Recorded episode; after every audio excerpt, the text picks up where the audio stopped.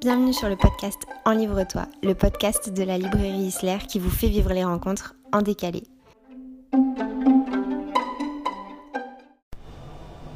Bonjour Sarah Barouk. Salut Madeline. Comment ça va? Ben, ça va.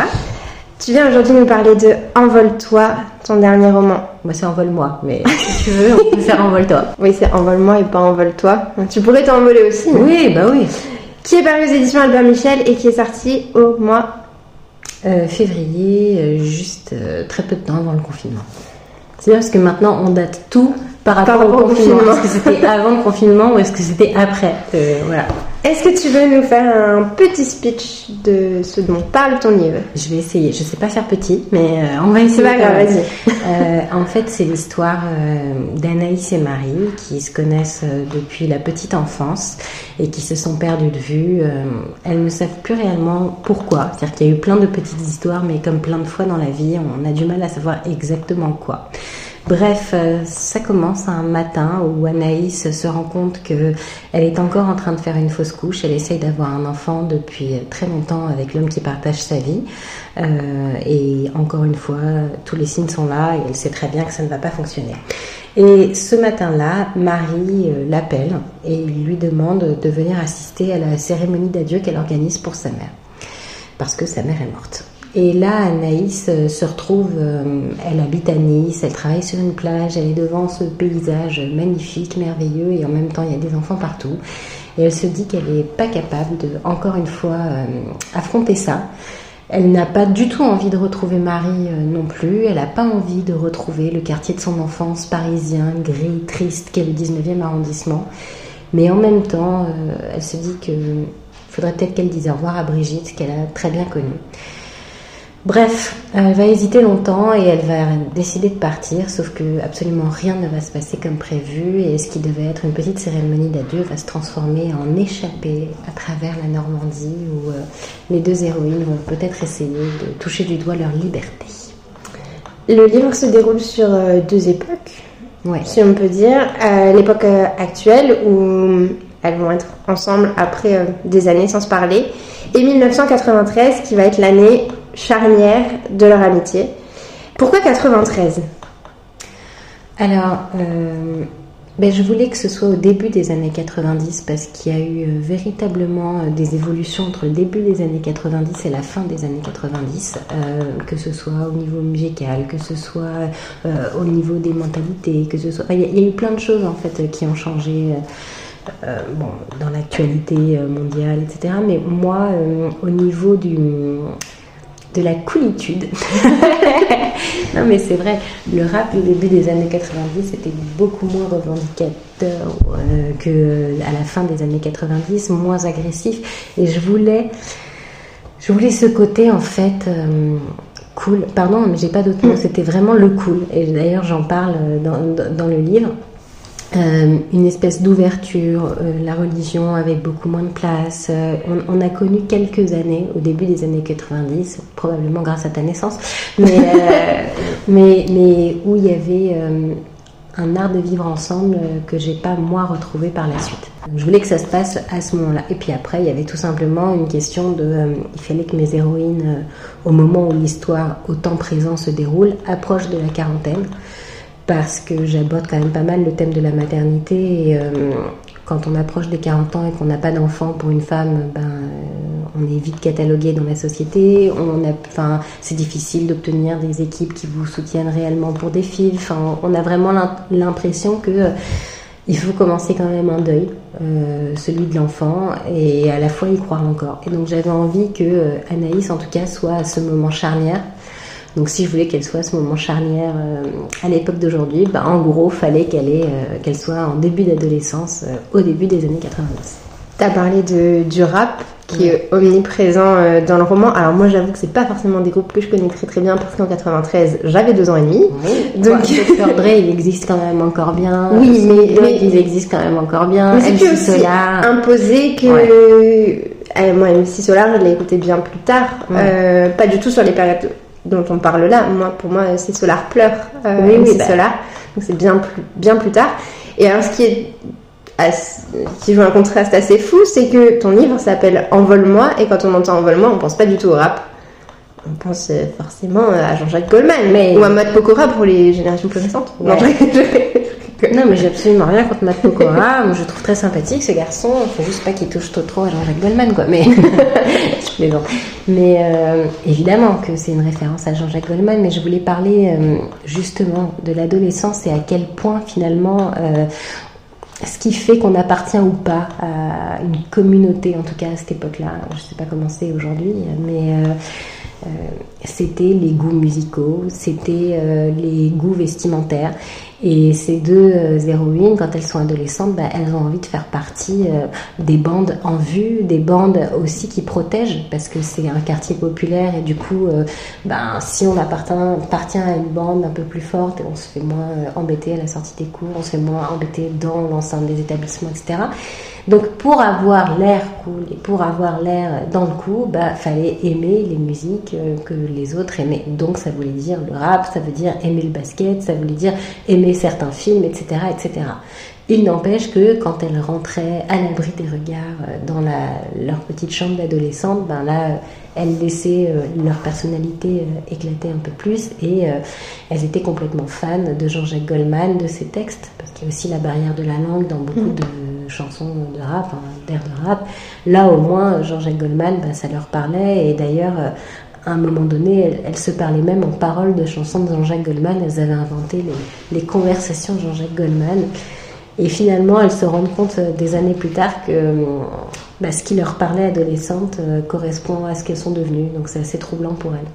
C'est un roman qui tourne autour de Marie et d'Anaïs mais pas seulement. Il y a plein de petits personnages qui se greffent au fur et à mesure du roman. Je pense principalement à Aminata qui m'en a beaucoup marqué, mm. on en avait déjà parlé euh, lors de notre premier échange. Aminata vient de Côte d'Ivoire et euh, on va découvrir sa vie dans son quotidien pourtant qui se déroule en France où l'excision est quelque chose d'absolument normal, si on peut dire, dans sa famille. C'est important de glisser ce genre de, de faits de société, en fait Alors pour moi, c'est capital. C'est-à-dire que ce livre, je voulais décrire un quartier. Euh, et je voulais décrire ce qui... Pour moi, euh, beaucoup de problèmes que rencontre notre société aujourd'hui a pris naissance à peu près à ce moment-là.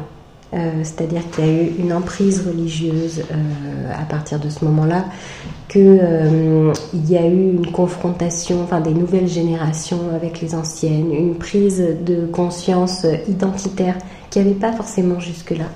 et Aminata, pour moi, déjà, tout ce qui se passe au niveau adolescence est très inspiré de faits réels.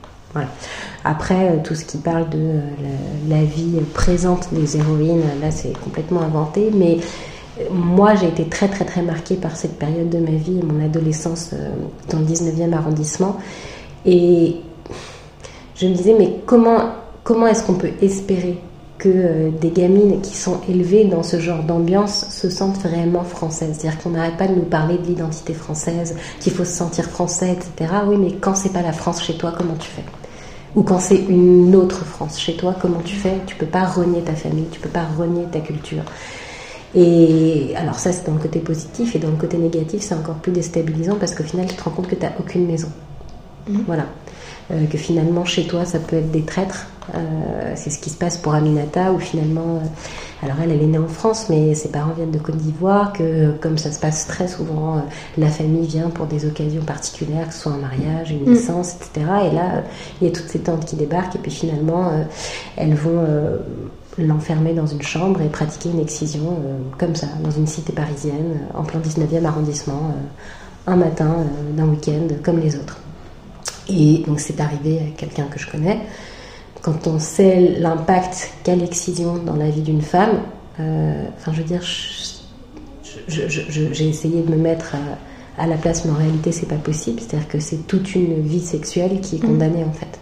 Les rapports sexuels sont douloureux après pendant toute la vie. Enfin voilà, c'est c'est une liberté immense, c'est la liberté de jouir, c'est la liberté euh, d'être femme qui est euh, très endommagée.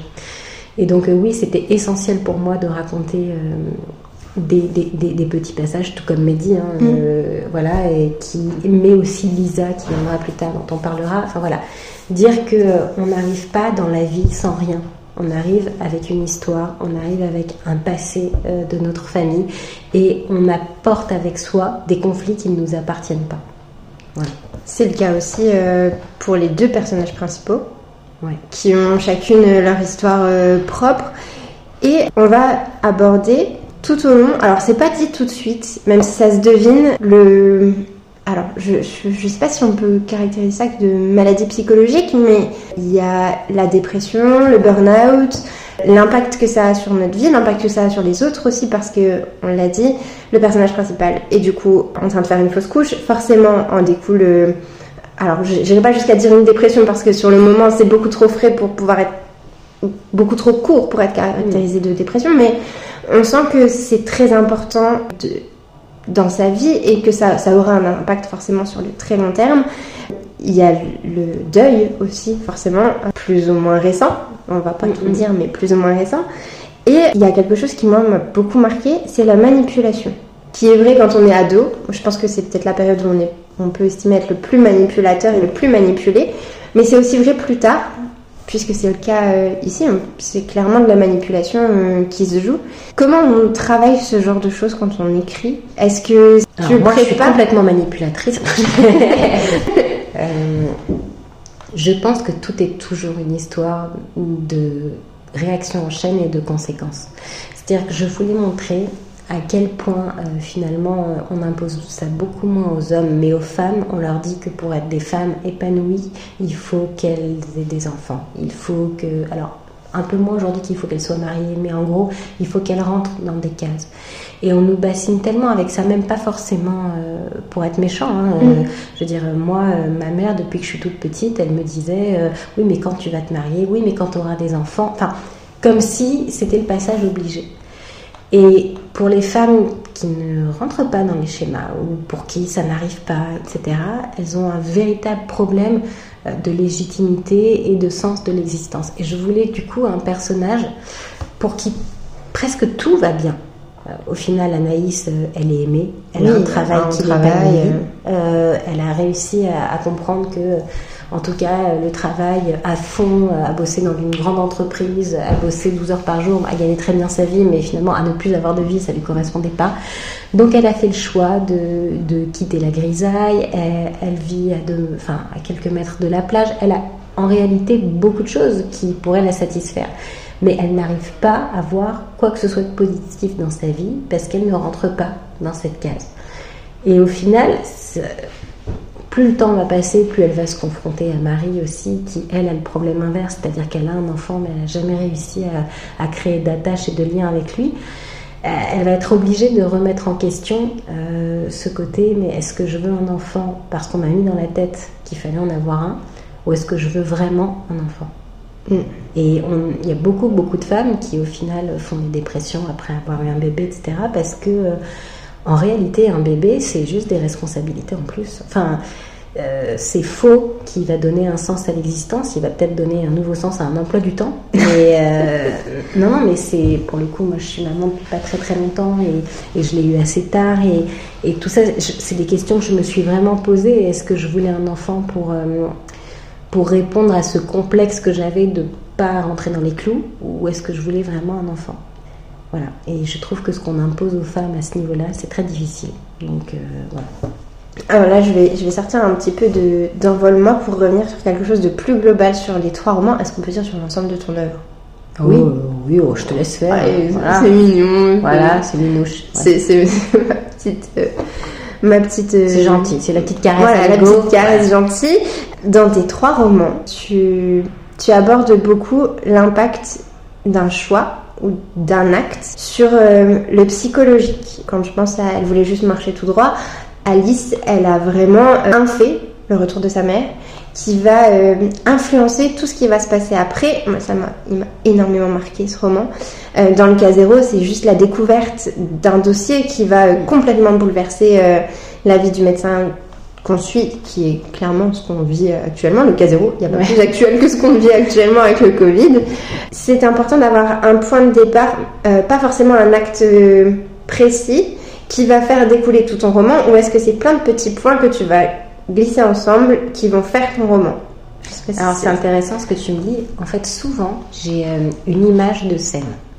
Alors qui n'est pas forcément celle dont tout va découler, mais j'ai un, flash d'une situation, d'une scène qui se passe et je vais creuser la personnalité euh, psychologique derrière. Moi, c'est des questions qui me fascinent, hein, des questions euh, psychologiques. Je fais une psychanalyse depuis longtemps. J'ai toujours. Euh, je, me dis que parfois on en arrive tellement à faire le contraire de ce qu'il nous faut, où on, est tellement capable de se mentir à nous-mêmes que c'est infini en fait le nombre d'histoires qu'on peut écrire sur la psychologie de l'homme et ce qui nous pousse à réaliser l'opposé de ce qu'il nous faudrait. Enfin voilà, je, trouve que c'est toujours fascinant et finalement, c'est comme ça que ça fonctionne la psychanalyse. C'est un épisode de notre vie qui parfois peut paraître anodin ou parfois ne l'est pas, qui va conditionner l'intégralité de notre existence. Euh, voilà, c'est un, épisode qui va nous hanter. Moi, je sais que par exemple, euh, mon père, euh, pour parler de façon très personnelle, pendant des années, n'a jamais été capable de jeter un aliment. Jamais. Mais c'est-à-dire qu'il il fait 1m67, il devait peser dans les 90 kg parce que c'était un corps poubelle en fait. C'est comme ça qu'on appelle ça. Hein. C'est pas moi qui, qui, mangeais absolument tout. Et bon, moi qui suis très sur la psychanalyse, j'ai essayé de creuser à chaque fois, c'était bloqué, bloqué. Et au final, quand j'ai écrit le cas zéro, euh, je lui posais des questions parce que c'est très le personnage de Laurent Valenzy euh, pour tout ce qui est l'exil. Mon père est parti de Tunisie assez tôt. Enfin, tout ce qui est le, background personnel du personnage principal, je me suis beaucoup inspirée de l'histoire de mon père. Euh, et donc je lui posais des questions. Et finalement, on est arrivé à un, point où il a réalisé que juste après la mort de sa mère, euh, sa mère était donc une Tunisienne juive qui faisait euh, quatre fois trop à bouffer, euh, qui faisait extrêmement bien à manger en plus de ce qu'on m'a raconté, hein, parce qu'après il y a une légende familiale. voilà. Son père trouvait que ses fils étaient tellement traumatisés qu'il voulait absolument faire lui à manger les mêmes plats que la maman. Et les trois frères se sont dit, mais c'est absolument ignoble ce qu'il nous fait à manger, c'est dégueulasse, mais il a déjà tellement de peine qu'on ne peut pas lui dire ça. Donc on va lui dire que c'est bon. Et donc il y a euh, cette espèce de, culpabilité à jeter la nourriture et à trouver que la nourriture n'est pas bonne depuis la mort de sa mère. Mais il n'avait pas été capable d'identifier que c'était ça, que c'était les semaines qui avaient suivi l'enterrement où il avait tellement culpabilisé euh, de trouver que la nourriture de son père était mauvaise qu'il s'était forcé. Et ça avait conditionné du coup tout son rapport au corps pendant toute sa vie. Pardon, c'est un petit peu long, mais c'est pour t'expliquer que, voilà, moi, c'est une passion d'essayer d'identifier ce qui peut paraître anodin, oui. C'est pas parce que c'est pas, enfin, c'était vraiment secondaire dans le fait de perdre sa maman euh, que de ne plus manger le bon couscous. Enfin, si tu veux, c'est oui, un deuil parmi les deuils, mais bon, à choisir, c'est pas ce qu'il y a de plus grave. Euh, et alors qu'en réalité, ça, ça a conditionné tout son rapport au corps et donc un peu toute sa vie parce que euh, quand tu n'entretiens pas ton corps, bah, ça a des répercussions sur ta santé, ça a des répercussions sur la culpabilité des autres autour de toi qui s'inquiètent pour toi, qui s'inquiètent pour ta santé. Donc tu es d'emblée catégorisé euh, par rapport à ta famille et à ceux qui tiennent à toi. Donc ça conditionne toute ta vie. Et je me suis dit, mais ça, en fait, je, peux passer mon existence à l'expliquer. voilà. Donc euh, oui, il y a toujours un fait, un acte, un truc qui est important ou moins important, qui va être compris d'une certaine façon et qui va conditionner l'existence de mes personnages. Entre les trois romans, on a quand même trois personnages principaux très différents les uns des autres. Déjà, on a un homme au milieu, qui, est quand même, qui diffère quand même pas mal euh, des deux autres romans. On a une enfant euh, sur une période quand même pas facile, puisqu'on est juste à la, la, guerre vient de s'arrêter. On a une adulte euh, qui s'approche douloureusement de la ménopause et de la deuxième partie de sa vie, si on peut dire. On a un homme qui découvre le premier cas de sida. Mais euh, donc on a quand même trois personnages hyper différents sur des histoires à la base pas gay du tout. Non. Et alors c'est quand même fou. Alors je sais pas comment tu fais. Mais ils sont pas tristes ces livres. Je sais pas si, il y a des livres on en ressort euh, plombé euh, en, se disant euh, c'était beau, c'était bien écrit, mais on en ressort avec ouais une mélancolie, une tristesse. voilà, c'est jamais le cas dans tes romans. Est-ce que c'est volontaire? Ah non, j'ai complètement raté mon coup. Ah. je plaisante. Est-ce est-ce que tu penses que l'écrivain, en général, doit amener justement cette lumière au Ou est-ce que c'est parce que tu es comme ça à voir plutôt le côté positif dans les choses que tes romans se terminent Enfin, en découle ça? Parce que il y a, dans le cas zéro, je concrètement, il n'y a aucune scène où on a envie de rire. Et pourtant, on n'en sort pas triste. Moi, j'avoue, il y a des scènes dans Envolement où parfois j'ai eu un bon sourire. J'ai des, des flashs de. Elle voulait juste marcher tout droit, qui est quand même sorti il y a un petit moment Ouais. maintenant, ou qui m'ont marqué, notamment une scène de repas qui reste gravée dans ma mémoire. Et pourtant, je n'arrive pas à trouver ces livres tristes. Hmm. Ben, je crois que pour le coup, c'est un peu ma vision de la, de la vie. Que je... c'est très juif aussi, hein, que rien n'est complètement triste ni complètement gai. Euh, et, enfin, c'est d'ailleurs pas que juif. hein. La dernière phrase d'une vie de Maupassant, c'est euh, La vie, voyez-vous, ça n'est jamais si bon ni si mauvais qu'on croit. Et, je crois véritablement que si on veut décrire la vie, parce que pour moi, euh, c'est ça un roman. hein. C'est pas faire changer le monde, c'est expliquer le monde, c'est le décrire. Je trouve ça très présomptueux toujours de se dire que la littérature va changer le monde. Le monde n'y change pas. En revanche, ça peut changer l'existence de certaines personnes de le comprendre. Donc euh, voilà, c'est, ça se situe là, selon moi, hein, la, limite. Mais euh, je suis, bah, je fais partie de ces gens qui sont capables de rigoler à un enterrement, qui sont capables de me dire, bah, c'est horrible cet enterrement, mais en même temps, je vais revoir ma cousine. Enfin, je crois que dans chaque situation, il y a du bon et du mauvais, tout comme euh, moi, je suis limite plus plombée à un mariage euh, qu'à un événement triste. Non, mais c'est vrai, j'ai du mal à trouver ma place quand tout le monde est, trop heureux ou alors fait semblant de l'être. Je suis hyper, hyper mal à l'aise devant les sourires forcés, devant les masques. À la rigueur, quand on est triste, bah, au moins euh, on, est, on est au clair avec ses émotions. Donc voilà, je, et je trouve que c'est euh, finalement nier la vie que de nier cette nuance.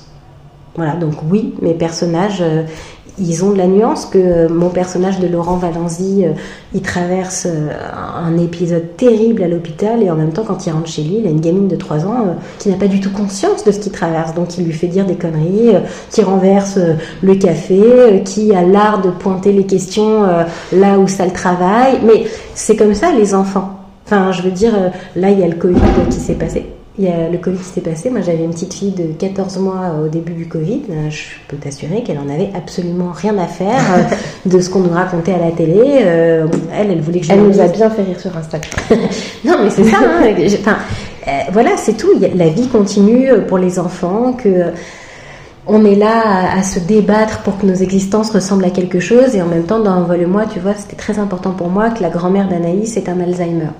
Parce que pour moi, l'Alzheimer, c'est vraiment la maladie de l'humilité.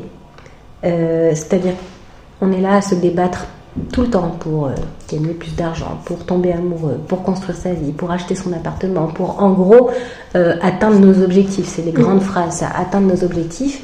Et puis tu as une maladie qui te fait complètement oublier tout ça. C'est-à-dire que tout ce que tu auras toujours construit, et alors, je suis d'accord que c'est terrible, surtout pour les gens qui y assistent, Mm. Mais en même temps, euh, bah, ça peut aussi, tu, tu peux le voir comme un truc où euh, je vais peut-être arrêter de me mettre la pression, parce que si ça se trouve, dans 30 ans, tout ce qui me rend absolument malade aujourd'hui, je ne m'en souviendrai pas. Donc tout ça pour dire qu'on est de passage sur cette terre. Donc à un moment donné, oui, effectivement, il faut vivre ses émotions et il faut les laisser nous traverser et arrêter de garder pour nous. Et en même temps, avoir un peu de recul par rapport à tout ça parce que, voilà, on est de passage, on ne sait pas de quoi on est fait. Moi, j'adore quand je vais euh, sur des brocantes, à la fois ça me ça m'émeut énormément, voir des vieilles photos de gens que je connais pas, où il y a des mots derrière. Et non mais c'est vrai, c'est un sentiment fou de se dire que des gens ont eu les mêmes préoccupations que nous, qu'aujourd'hui il y a leurs photos qui traînent dans des brocantes. On ne sait Ouais. pas de quoi été faite leur vie, on ne sait pas qui sont leurs enfants. on se- Enfin voilà, moi ça m'émeut énormément cette idée que euh, on ne sait pas pour combien de temps on est là. Voilà, on est tombé dans ce contexte. Moi je suis française, je suis née avec tel et tel parent. euh, et puis je vais faire de mon mieux, mais en même temps il faut, faut rester humble. Alors, on va clôturer euh, par la dernière question, qui sera la question que je poserai à tous les auteurs que je recevrai. Ah, faut pas se planter là. Ouais, attention. Quel est le livre qui a changé ta vie? Ouais, bah, c'est la question que je me pose assez régulièrement. Euh, je pense sincèrement que c'est la vie devant soi de Romain Gary. Alors pour le coup, euh, je pense que cette vision toujours en clair-obscur, mm. Bon, Romain Gary est un juif ashkénaze, donc il me faisait beaucoup penser à mon grand-père. il avait un peu ce, genre d'expression. Mon grand-père et moi aussi. Et voilà, il y en a je connais pas un auteur qui fait ça mieux que lui. Hein. Ce côté euh, où on réussit à se réjouir dans ce qui est euh, d'une tristesse infinie. Enfin, je veux dire, dans la vie devant soi, on est quand même avec euh, un enfant qui a pas de parents, qui est élevé par une prostituée, qui, est, qui, qui a été déportée. Enfin, je veux dire, on peut pas faire. C'est du rêve. Non, non, mais on peut pas faire plus trash hein, dans la misère existentielle. Et en même temps moi, j'ai eu des éclats de joie en lisant ce livre. J'ai eu les yeux qui se sont écarquillés par la beauté de certaines formules. Et c'est un livre où jamais on, est triste, un petit peu à la fin, mais en même temps, il y a de l'espoir, il y a de la lumière. Il y a... Voilà, et je trouve que la vie, c'est ça. Eh bien, merci beaucoup. Merci à toi.